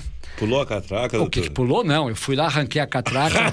tava com o meu assessor, falei, passa. Quando eu entrei, ela começou a berrar, veio uns 10 guarda municipal. Quando eles viram que era ele, não, doutor Olim, doutor Olim, já voltaram. E, é, não vai, né, irmão? Aí veio uns 10. Não, não, vamos subir, doutor. Subi. Cheguei lá no isso, dei um esculacho. Né? Irmão, você tem que pôr uma placa, qualquer lugar que você vá, deputado, senador, entra em qualquer órgão público. Isso é regimento. Você, e quem tem que falar com você ou é o secretário ou o o adjunto. Tem que atender qualquer deputado. É assim que funciona. Você está em nome do povo lá. Agora vim aqui, uma canseira para entrar, uma desavisada lá. Você nos explica como é que foi. Vocês são novos, dá uma relação. Eu não te avisei que eu vim aqui. Aí ainda pega uma incompetente aqui em cima, pior que ela. Subiu o Dória, sai da sala dele. Ô, Link, prazer, quando era prefeito. Eu adorava ele nessa época, porque ele era mais gente boa. Mas ficou meio, virou governador, ficou mais metido. Mas é meu amigo, mas ficou metido. Aí ele saiu, o que aconteceu? Eu falei, pô. Aí eu contei a história, vim aqui, uns desavisados. Você tem que pôr uma placa. Se você for hoje da prefeitura, tem uma placa lá. É, deputados, senadores, vereadores, sobe direto. Pode ver que tem lá. Aí, falou, peraí, isso não pode acontecer. Aquele jeito do Dória de falar é baixinho, né? Ele falou assim, isso não, isso, Wilson, o Lins está com toda a razão. Isso não pode acontecer. Aí conversei com eles, que tinha gosto de conversar. Na hora de ir embora, o Dória falou, não, eu vou te acompanhar até lá embaixo. Eu falei, é bom você ir, irmão, que é capaz de eu ser preso. Meu, quando eu saí na recepção, tinha toda a cúpula da Guarda Metropolitana, tudo que é nego que mandava tava lá. Aí eles estavam tudo branco. Aí, aí já veio uma determinação. Agora, quando eu vou na prefeitura, já, até o Bruno falava, coitado, que faleceu, eu adorava. Ele falou: Lim, vem, vem pela garagem. Porque já sabia que pela portaria podia arrumar confusão, eu já entrava pela garagem subia no elevador. Aí lá no palácio é a mesma coisa, chego, aperto, nem preciso apertar o elevador, o elevador já é liberado para eu subir. Irmão, tem que ser assim na vida, senão você não vai em lugar nenhum. As pessoas têm mania, as pessoas mais humildes. Olha, eu sei o que eu passei para fazer a minha aposentadoria na polícia, que eu fui lá naquele, na, na- que a gente recebe a aposentadoria, que as pessoas sofrem muito, somente que é funcionário público, que a gente SP recebe. Prev, né? É SP o que trata mal a gente. Mas eu arrumei também uma confusão lá que nunca mais o presidente vai esquecer da gente, mas vai tratar todo mundo bem que for lá, viu? Doutor, doutor, é terrível. Doutor, é, o pessoal está perguntando aqui é, em relação às CPIs. Estão perguntando é, qual. Participei de várias. Isso, a CPI da merenda escolar, Isso. é, Fundação por Remédio Popular, táxi É. aéreo. Quer saber o que, que eu acho que é isso? Isso. Isso não dá em nada. Isso é tudo cabe em pizza. CPI não serve pra nada. Manda, e essa CPI descasca, que está lá em Brasília é outra igual, vai acabar em pizza. CPI só serve para encher o saco de empresário ou para ter alguma vantagem. Porque no final você pega a CPI toda e você manda para o Ministério Público que eles que veem o que vai fazer, se vão, se vão diligenciar, se vão indiciar, se vão chamar. Então, para que eu vou perder meu tempo? Não é melhor você pegar e o Ministério Público já fazer isso? Isso é para fazer comédia, para fazer politicagem nojenta. Eu vi na própria Assembleia Legislativa, eu participei de várias CPI, não serve para nada e sou contra a CPI. Bom, bom, senhor, dessa. Então, o senhor entende que o que está acontecendo em Brasília hoje. Vai acabar é, em pizza. E é, ta- é- é palanque político? Aquilo? aparecer. Palanque político. Palanque daqueles políticos para desgastar muito mais. Não sou aqui bolsonarista, não sou nada. Eu sou um cara correto e sério. Eu acho que ali é para desgastar, não vai levar a lugar nenhum, e uns imbecis lá para aparecer. Imbecis mesmo. Muito legal, muito legal, opinião sincera. O, o senhor sabe que o senhor se destaca, sempre se destacou pela, por, por essa postura firme, direta, sincera e de não pedir licença, meter o pé na porta mesmo. É isso aí, ídolo. Bom, pergunta aqui, doutor. Como legislador, qual o seu pensamento sobre a segurança pública atual? Como legislador, pergunta do Lenisso. Lenisso. É que a Covid mudou todo o esquema de segurança. Nós tivemos aí quase nada de, de homicídios, porque baixou muito, né? Porque ninguém sai de casa, o ladrão também não vai roubar ninguém. Vai aonde? De noite você sai, você tá com. Você recebe multa, as pessoas começando a ficar em casa, porque tem o rodízio à noite. Então acho que o ladrão também deu uma segurada, segurou um pouco também.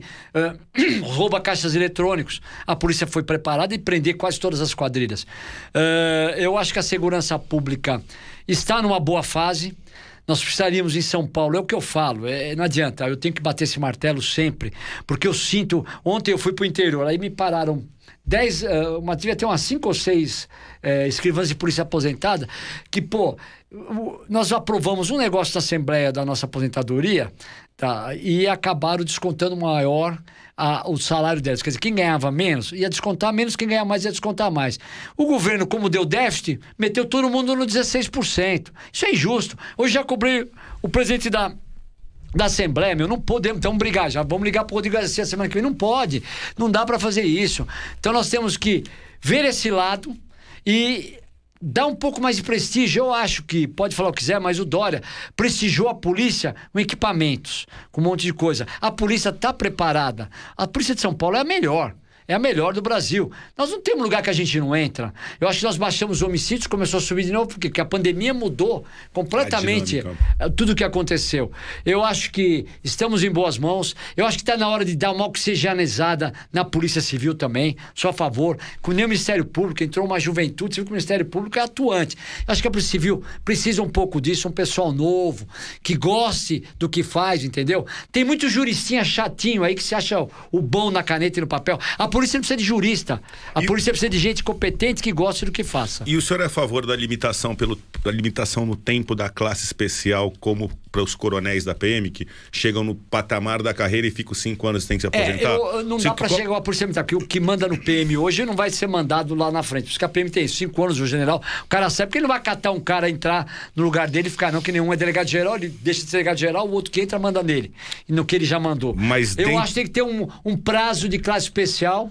E, e eu, eu também concordo, nós estamos mexendo na lei orgânica e mudar isso aí. Então, assim, ó, vamos entrar num debate, doutor. Um debate saudável, né? Pra, tem um monte de classe especial, amigo nosso, É. tudo que tá aí trabalhando, a gente não tá querendo ir contra ninguém. A gente tá falando de oxigenação. É. Mas em termos de oxigenação, o senhor acha que um, um delegado, um investigador, até que idade tá é, fisicamente hábil para A trabalhar? polícia civil hoje é uma polícia velha, cansada. Então, então, o que seria uma idade limite, se a gente fosse colocar uma idade limite? Quanto que o senhor acha que... Esse é um bate-papo livre, doutor. Eu, porque ah, também a pessoa vive mais hoje. A pessoa vive hoje até os 60. 90 anos. Eu acho que 60 é era para trabalhar até o 60. Tá? 60 deu, né? É, tanto é que eu fiz essa, essa nova reforma, acho que é isso que eu coloquei. Fui eu que dei umas mudadinhas, era 55 e nós acabamos ficando igual da Polícia Federal. Agora é que foi tanta coisa para poder aprovar essa Previdência, que eu já nem me lembro mais para ajudar a gente e acabou todo mundo me xingando. Se não fosse eu, nós estávamos bem ferrados, viu? Mas eu vou falar pro senhor assim, ó. Eu, eh, um delegado de polícia de classe especial, na minha opinião, trabalhando até os 60 anos, ele tendo 5, 10 anos de carreira, acho ok. Agora, eu não acho que na função de delegado de polícia, de policial, ainda que na classe especial, o, o, o cara esteja rendendo com 70. rendendo com 71. Por que que Porque ele fica? Até 75. Por que, que ele fica? Pra não perder salário. Não, não. Pra não passar fome. O salário é um salário que cai bem, que eu sei porque na minha aposentadoria caiu. Ele fica lá, ele tem um carrinho para poder ir para lá e para cá, que ajuda ele. Então, mas como é que a gente oxigena a carreira com ele encostado? Então, então tem que Ele tem que ir mudar. pra casa. Tem que ir pra casa. 60 Como era- anos tem que Mas ir você pra vê a. Polícia Militar, o Não Geraldo dá pra ficar um monte de classe especial encostado. Mas sabe o que o Geraldo Alckmin me falou uma vez numa reunião? A Polícia Militar, eles se aposentam muito cedo, e é verdade. O cara com 45 anos já está em casa. Mas ele vai pra outra atividade, 50 anos. doutor. Tu, o Mas exército tudo é a bem, mesma coisa. Mas pro Estado fica difícil para pagar. O Estado fica num ponto que não tem mais condições. Na Polícia Civil já não. Eu acho que tem que oxigenar, tem que. Ah, não dá para ficar até os 75 anos, tem que Isso. voltar a isso. E eu acho que o classe especial tem que ter um, um limite. Vai ficar quantos anos? Que tem nego que tá aí há 20 anos na cadeira, ele só muda a cadeira. Ou ele é diretor aqui ou ele é diretor ali, mas tá sempre na cadeira. Não tem ofici... no, no exército, se o senhor pegar o exército, não tem nenhum general há 20 anos. Eu sou a favor, pegar a a tem PM, ter não tem nenhum coronel há 20 anos. Então a gente tem uma cúpula em cima que o senhor falou. O cara é 20 anos classe especial. Como é que o quinta classe vai ter um sonho de ser Não classe especial nunca. se nunca vai ter o cargo? É isso aí. Não, a gente tem que. a- o podcast é pra Eu sou a gente. favor dessa É mudança. pra debater, a gente tem que debater. Então, É assim. isso aí. A gente tem vai que. ter umas mudancinhas aí, que salários, vai chegar um- algumas mudanças para que possa melhorar a- o salário dos investigadores, de toda a, a Polícia Civil, não só investigadores, escrivães, a nossa Polícia Civil, que seria que o governo tem interesse. Agora, tá para levar para o Palácio, eu vou receber, eu não quero ah, falar antes o que vai ser, para a gente ver primeiro se o governo topa fazer isso pela gente, que eu acho que é o mínimo que a Polícia Civil merece. Pró- Próxima pergunta. Tá, eu tô- tô- tô aqui, só vendo bomba, mas são as coisas que o senhor tem que Não, falar. Que a, que a galera quer eu não saber do senhor. aqui, vou ficar. Ciclo completo.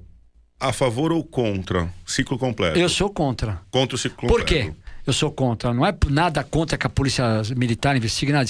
Mas eu acho o seguinte: cada um na sua. Patrulhamento ostensivo, polícia militar, investigação, polícia civil. Perfeito. Podemos estar juntos, podemos estar juntos, mas cada um fazendo a sua. Dentro da Constituição. É isso aí. Perfeito, doutor. Doutor, outra aqui do, do bate-bola. Unificação das polícias é um sonho ou é viável? Nunca vai entrar, nunca vai ter. Aquela polícia militar, ela, ela tem um, um- tipo de, de, de, de- de- de academia, a polícia civil é completamente diferente. Então teria que mudar muito para virar. O que, que é? O coronel vai ser acatado pelo delegado, o delegado vai acatar o coronel, o coronel vira delegado, porque geralmente vai ficar mais do delegado, porque o delegado que é a autoridade máxima. Como é que é? O delegado, o coronel que tiver um curso de direito vira delegado?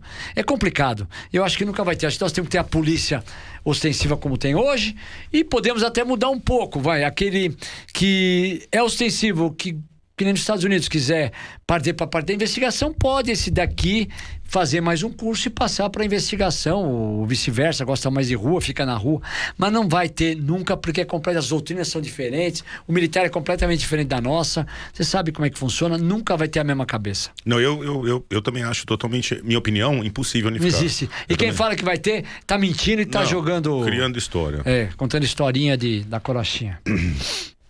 Bom, é... a pergunta aqui a gente já respondeu várias vezes já.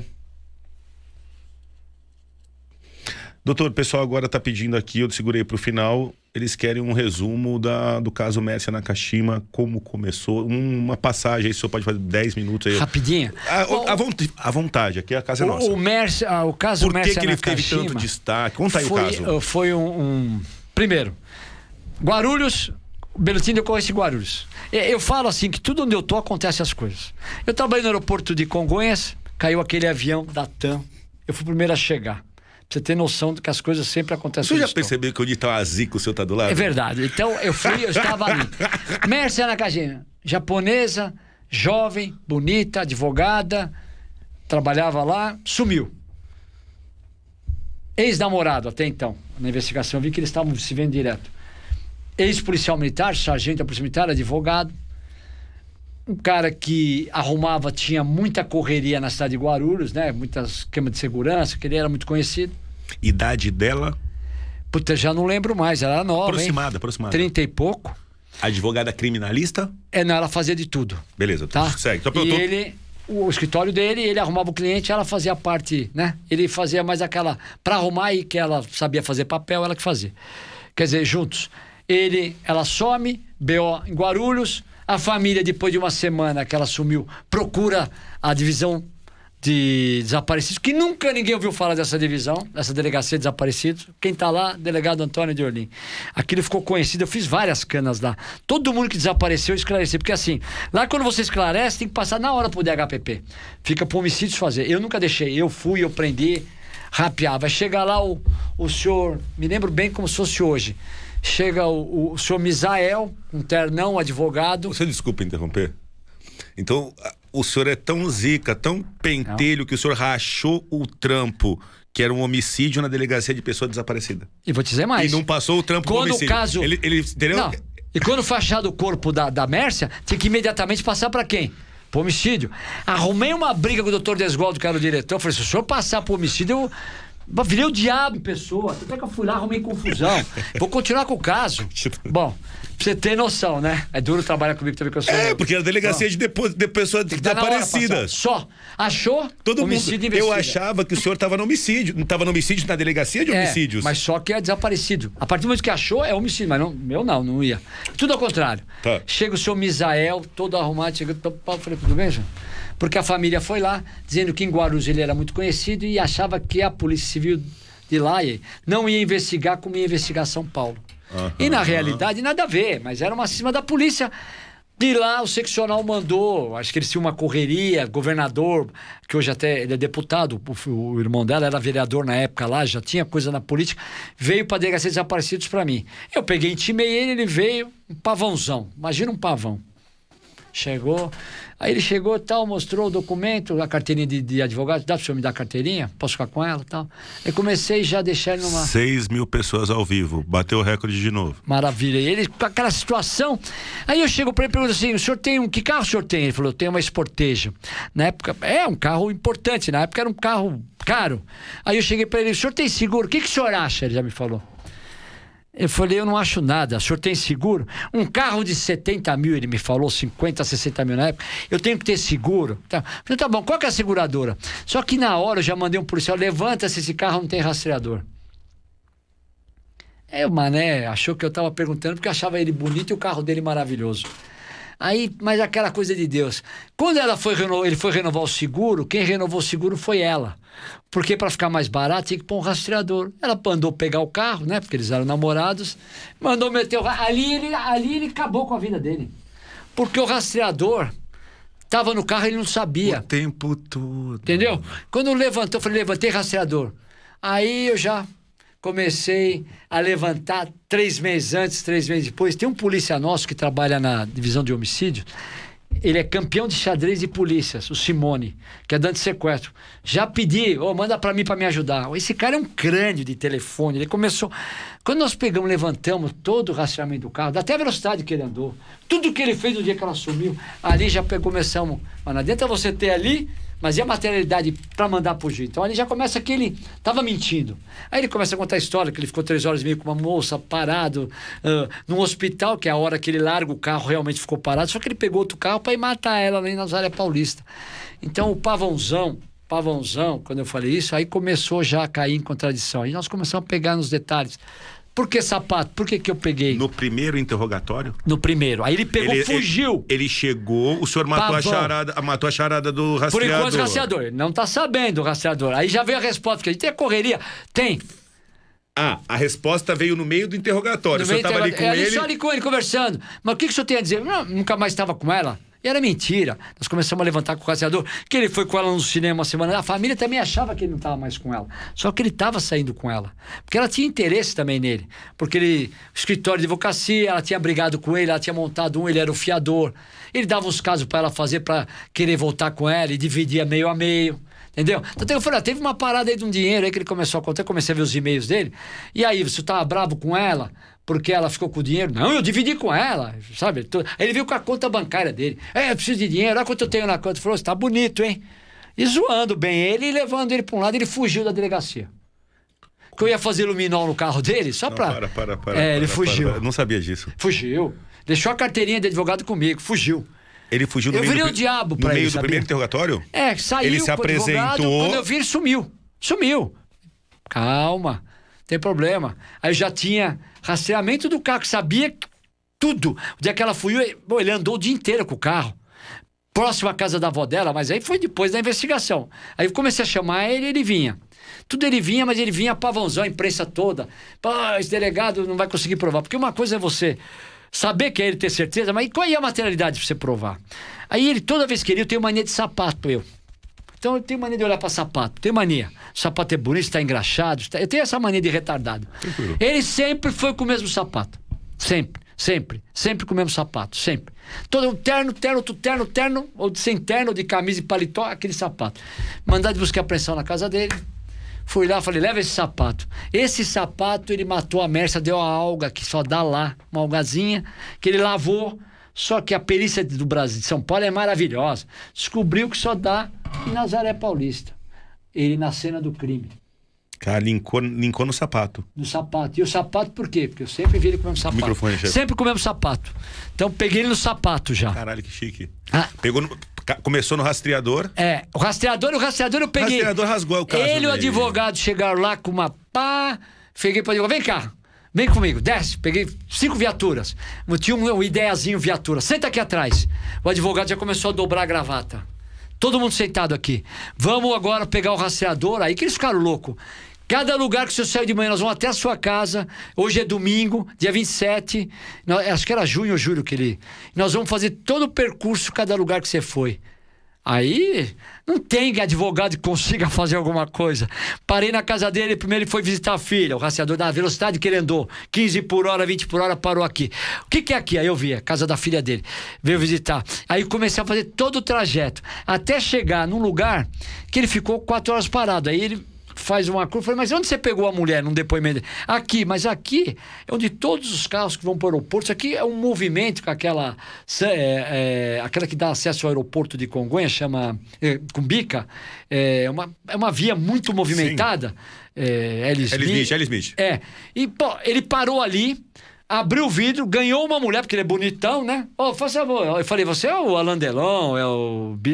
Vem cá, entra aqui no meu carro. E ela ficou com você quatro horas e meia parado no hospital, que você não sabia o nome dela, se ela era loira, se ela era morena, o que, que você fez com ela.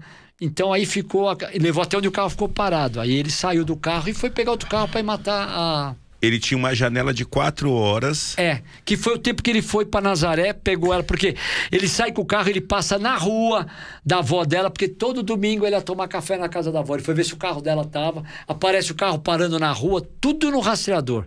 Perfeito. Entendeu? Aí depois ele vai, faz essa volta, ele volta, vai pra casa dele, seis horas ele sai de casa e vai pro, pra esse lugar e deixa o carro e combina com o outro comparsa dele. A troca de carro é ali. Aí ele deixa aqui, o outro pega Vem ele. com outro carro pra ir matar. Aí ele encontra, já tinha combinado com ela, num lugar e sobe no carro dela. E ela vai dirigindo.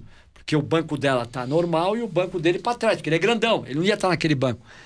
E olha, aí leva ela para aquele lugar. Por que, que foi para aquele lugar? Porque eles iam lá namorar. Você conhece Nazaré Paulista? Irmão, é um lugar de sítios, um lugar bonito. Mas pra ir à noite lá, quem conhece?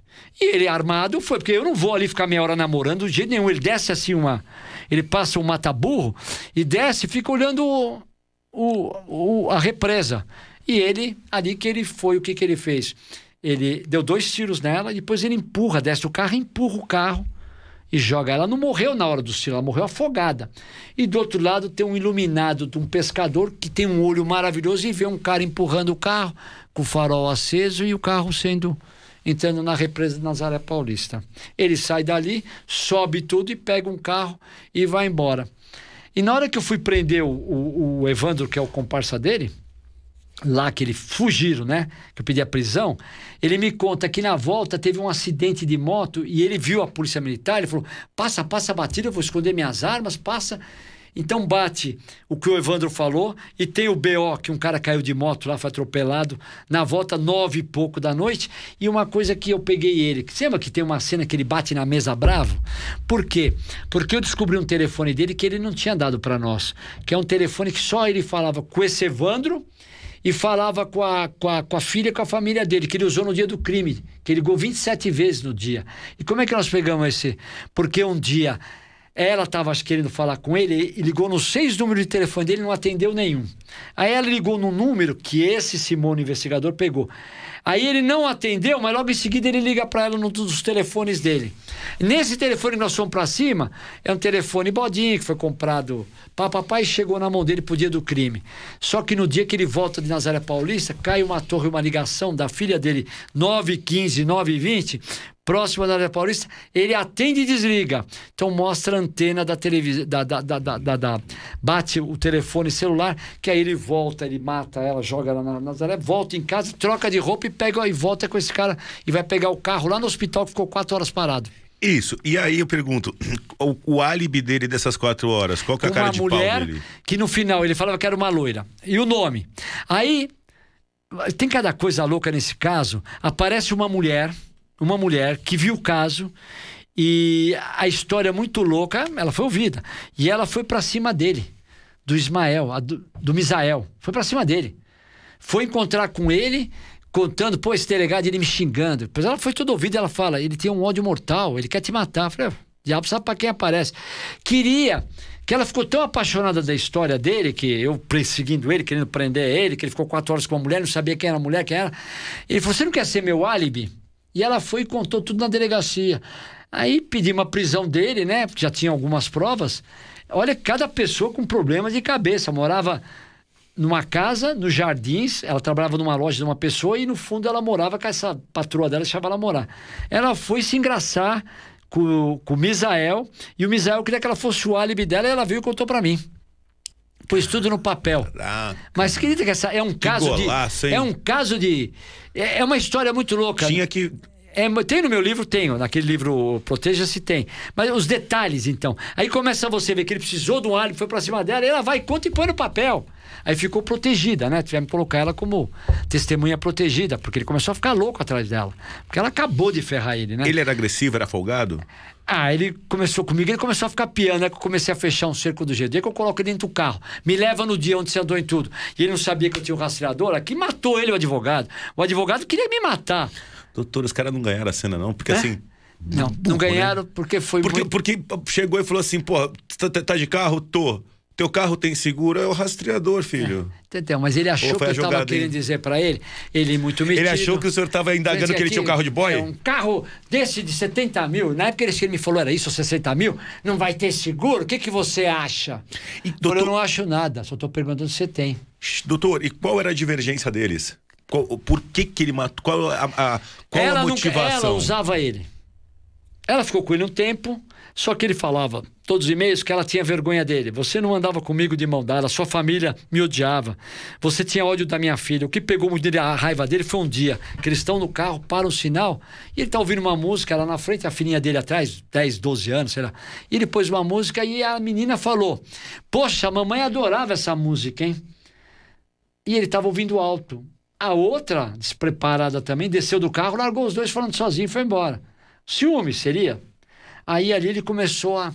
Aí diz que ele fe- escrevia, né? Eu vi isso nos e-mails. Você não dava a mão para mim dentro do shopping, você tinha vergonha de mim. E ao mesmo tempo que eles tinham se separado, que a família fez uma pressão que não queria mais ele, tinha ódio dele, ao mesmo tempo ela se encontrava com ele. Tanto é que eu provei pro irmão dela. Eles estão se vendo direto. Entendeu? Ele ia matar ela uma, se- ele ia matar ela uma semana antes, que dá no rastreador, que ele vai pro motel, ele pega esse telefone, ele liga pro Evandro para marcar um horário, ele falou: "Não, temos é, nada que não tinha, não, é, não era grampo né, na interceptação, era só na. Ele sai, ele dorme com ela no motel, 9 horas da manhã ele leva ela embora, então volta ela, eu peguei as câmeras dela chegando, entrando no elevador. Aquela semana ele já ia matar ela, ele matou na outra semana, que ele levou ela pro, lá pra Nazaré Paulista. Quer dizer, é uma investigação que o Eu não consigo o- entender o ainda. trabalho doutor. de, de- de- da perícia foi maravilhoso. A Nós Alga. pegamos em tudo. A Alga, não só isso, a, a, a- jaqueta que ele também, eu cheguei a levar uma jaqueta, tinha resquício do osso dela, conforme ele atirou nela, eh, ficou e na roupa dele. Quer dizer, a perícia de primeiro mundo, irmão. Perícia de primeiro mundo. Os telefones, quem ligou para quem? Nós levantamos 60 dias antes, 60 dias depois, todas as ligações que batiam para chegar no dia, mostrar que ele estava próximo à cena do crime, que ele sai de lá, recebe uma ligação da filha dele. É, que, ele, que o rastreador mostra ele na rua para ver se a, se a Mersa estava lá. tomando café como ela sempre tomou, para depois encontrar com ela tipo é, seis horas da tarde para subir para Nazaré Paulista. Quer dizer, tudo isso, a cronometração que aí a- a- os advogados, né, que você tem que estar super preparados. Os advogados começam a dizer que não dava tempo dele sair de Nazaré Paulista e chegar onde cai a, a- a- ligação do telefone. Naqueles minutos, fizemos o percurso num domingo à noite, com tempo feio, com- cheio de carro, com, com, com perito, com advogado, dentro de um carro igual. Arrumei um carro igualzinho, um Uno, co- coloquei o mesmo número de pessoas dentro e foi, bateu certinho no relógio que dava tempo de chegar. Quer dizer, tudo isso que.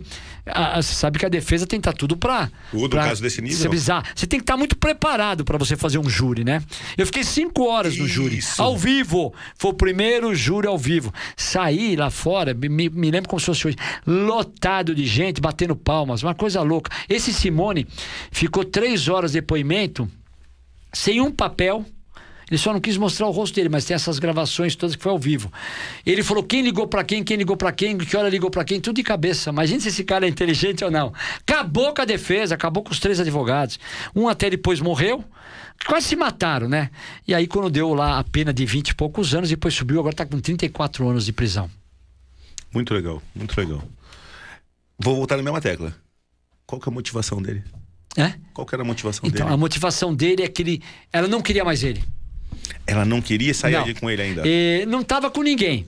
Ele achava que tava, mas não tava com ninguém. Tinha diferença ela não de queria idade. mais. Mas quando. Por que, que, ela, por que, que ele achava que ela tinha vergonha? Não, é. É porque é, ela devia. Ele falava que ela largava ele, não, não dava a mão pra ele, chegava na- às vezes na frente da família dele, a família dele humilhava ele, entendeu? Então, várias coisas mostraram que começou o quê? A pior coisa que tem é quando o cara começa a sentir. é, como é que eu vou dizer a palavra? Acuado? Não, aquado não. Quando ele. é, a pessoa. Desprezo. Pior Hum. coisa para a pessoa, para um ser humano, é o desprezo.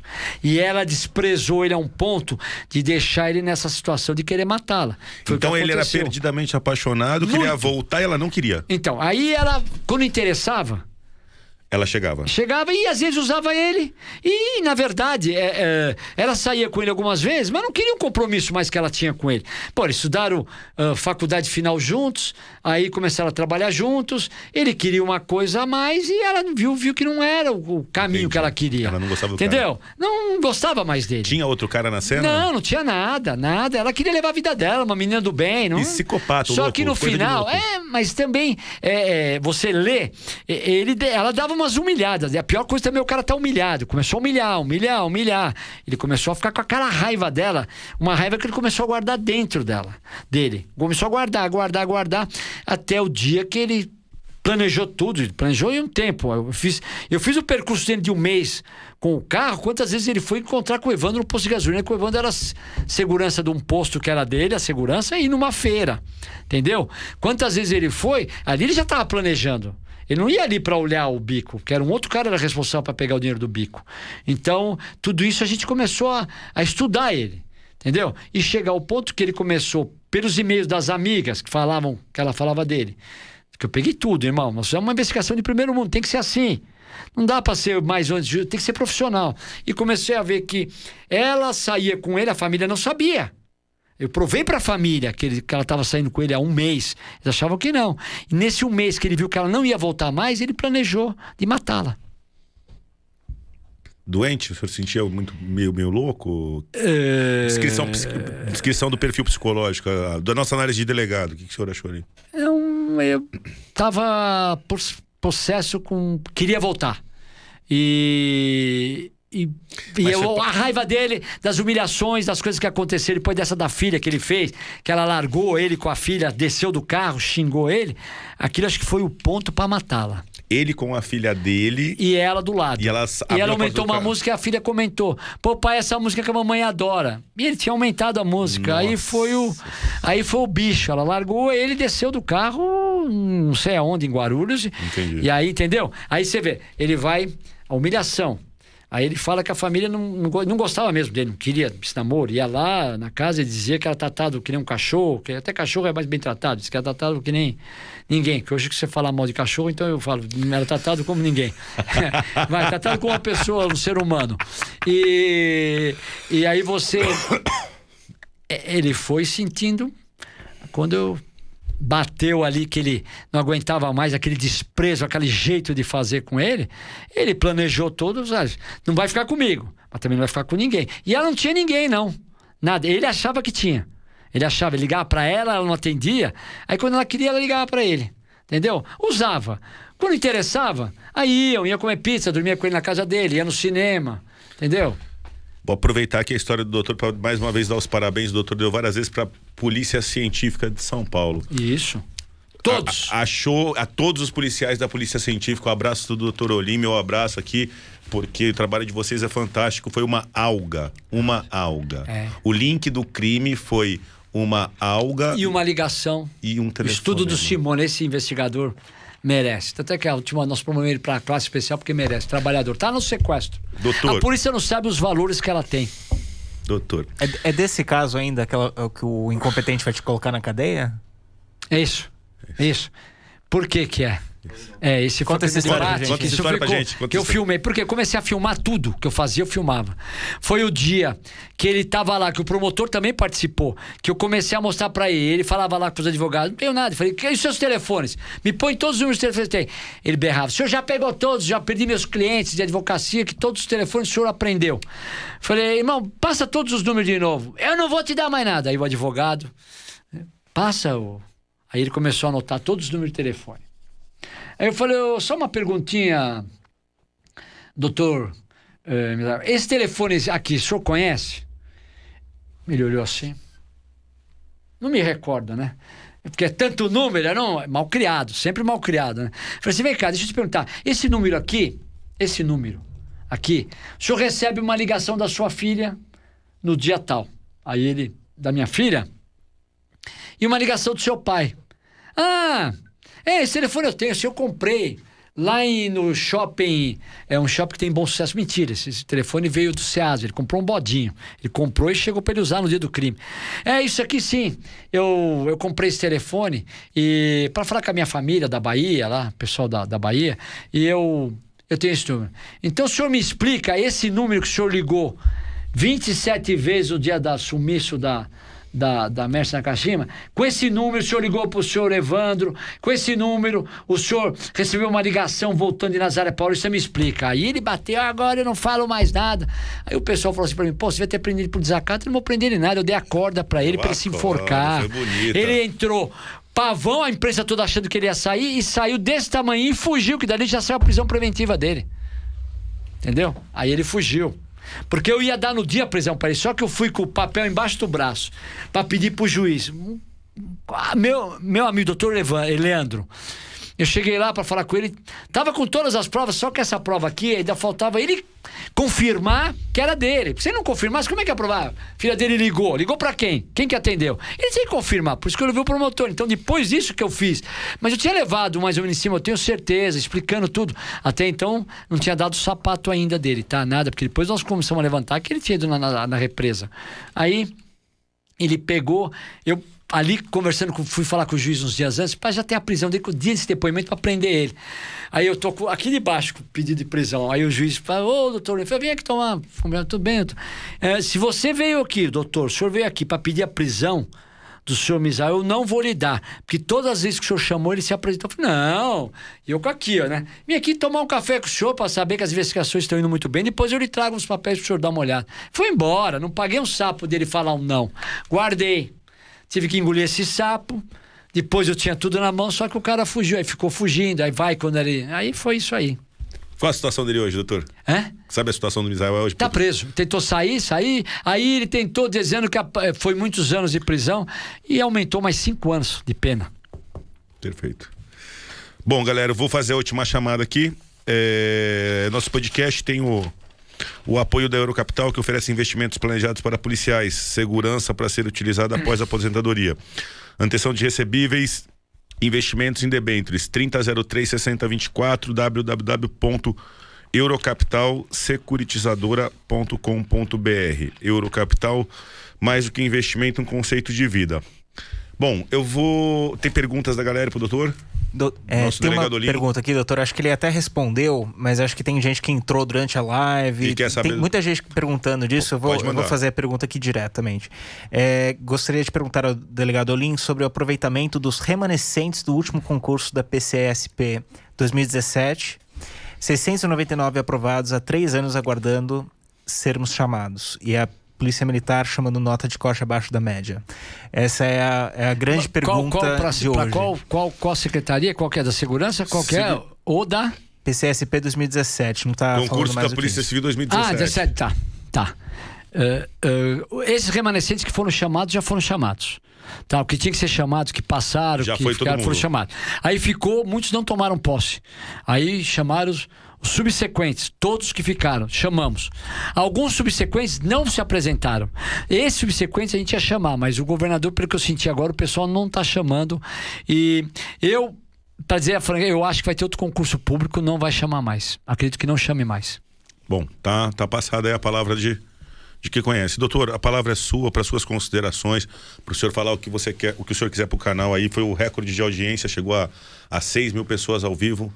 Suas palavras, fica à vontade. Olha, o que eu tenho a falar é o seguinte: primeiro quero agradecer aí a todos vocês aí que me chamaram, você, o seu programa, colega, sabe? Às vezes a gente passa. eh, tem colegas nossos que não entendem o que a gente faz, mas na realidade, para colocar pessoas para meter a boca não é o que não falta. Agora, pessoas que gostam do que fazem, que trabalham, que estão para ajudar as pessoas. Nós, policiais, eu acho que nós- é, não é profissão, né? Tem que ser dom para ser policial. Nós mais ajudamos as pessoas, nós damos a nossa vida pelas pessoas. Então, eu fico muito feliz de ter vindo aqui. Eu só cheguei onde eu cheguei, não cheguei em lugar nenhum, não sou ninguém, mas cheguei a. de- É muito difícil você ser deputado. Um concurso público nosso é muito difícil, mas você pode estudar muito e entrar para delegado. Para você ter voto, você tem que ter a confiança das pessoas para te colocar lá. Você fala em nome das pessoas. São 200 mil pessoas, 180 mil pessoas que votam em você e te colocam lá. Esse é seu patrão. Eu falo que hoje eu não tenho um patrão. Meu patrão é quem votou em mim. Então eu dou satisfação para essas pessoas. Então eu me sinto muito feliz. Deus foi muito bom comigo. Eu não, eu não, eu não peço mais nada para Deus, só agradeço. E cada vez mais para eu poder ajudar essas pessoas que mais necessitam de nós, da polícia, nós que somos médicos, pessoas médicas também, para ajudar as pessoas mais humildes. Que quem é rico tem dinheiro para ir onde quiser. Paga o que for. Aquele que é roubado, o milionário, roubou o relógio dele, no dia da audiência ele já está com outro relógio, ele nem lembra a cara do ladrão. Aquela pessoa mais humilde que chega no distrito, que às vezes, muitas vezes até é maltratada, essa pessoa sabe o valor que é o nome dela, dela poder reclamar e tentar recuperar o que ela perdeu. Então eu sempre pensei assim, eu agradeço muito, o seu público é muito grande, eu fico impressionado com as pessoas que me, precu- me procuram e perguntam de você. Eu tive um dia com você no Sujinho, fiquei impressionado as pessoas que eu tenho isso também, as pessoas vêm me procurar, querem tirar fotografia, querem me abraçar, mas eu fiquei assim, dentro do Sujinho, como no restaurante, que para as pessoas que não sabem o que é o Sujinho, é um restaurante que tem na Consolação, que tem mais de 100 anos, e iam te procurar para te dar um abraço, tirar uma foto, você gravava um vídeo, eu gravo um vídeo, como eu mesmo pedi. Uma senhora, uma moça que trabalha comigo, às vezes que toma conta do meu filho, e ela pediu que o filho dela era seu fã de 14 anos, você gravou um vídeo pro moleque, o moleque ficou, sabe? E você fala para aquele jovem, estuda que você vai chegar lá. Isso que é importante. Não é falar historinha, contar. Aqui nós temos que mostrar pro lado daquelas pessoas que se ela quiser, ela vai conseguir, ela vai chegar. Então, quero aqui te agradecer por ter vindo aqui.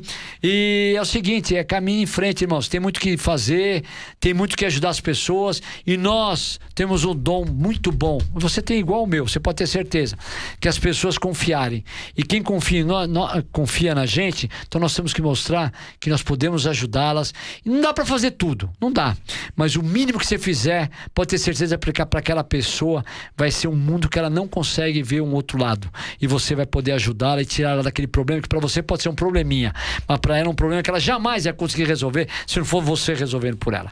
Contem comigo, estou na Assembleia Legislativa, meu gabinete é o 1016, sou líder do partido, sou presidente da Comissão de Segurança, tenho mais sete comissões agora. Agora, ontem eu fui, deve sair no Diário Oficial, tem um, um grupo de segurança pública, promotores, juízes, um deputado. É, Defensoria, Secretaria de Segurança Pública, o secretário ah, da Polícia Civil, da Polícia Militar, conforme general, e eu fui escolhido pela Assembleia Legislativa para representar a Assembleia Legislativa, para brigar por você, por segurança, pôr o dedo na cara de quem merece e ao mesmo tempo ser humilde quando precisa ser humilde. É isso aí. Doutor, sem palavras, obrigado pela presença. É o que eu falei, é uma honra. A gente cresceu vendo o senhor representar e defender a Polícia Civil. A gente. É, é bem por aí o que eu falei no começo, né? É, se estava chegando o senhor, ou se estava chegando o doutor Nico, a gente estava tranquilo, porque a gente sabia que tinha um, um, um cabra bravo ali para defender a nossa instituição. Então ele é, parecia, no fundo, no fundo parecia um jogo de futebol. Falava, peraí que um dos dois doidos vai chegar já já para brigar com os coronel da Mas tudo briga boa pra... Não, de, E hoje de, a amizade briga com a Polícia Militar é maravilhosa. Brigando para prender ladrão. É verdade. É brigando para prender ladrão. É verdade. Então, doutor, o senhor é um ídolo na polícia. Obrigado pela presença, obrigado por ter vindo. O espaço é seu, é uma honra e a galera bateu o recorde, tá saindo aí como recordista de audiência. É verdade? É. Mais que o Fábio Bop? Fábio Vou ligar pra ele agora. Pode ligar, ganhou Ele não quis bater já. ninguém aqui dentro, não, né? Não, não bateu. Tive que contar a história dele, não tem jeito. Contou só uma. Valeu, produção. Pra Obrigado. cima deles.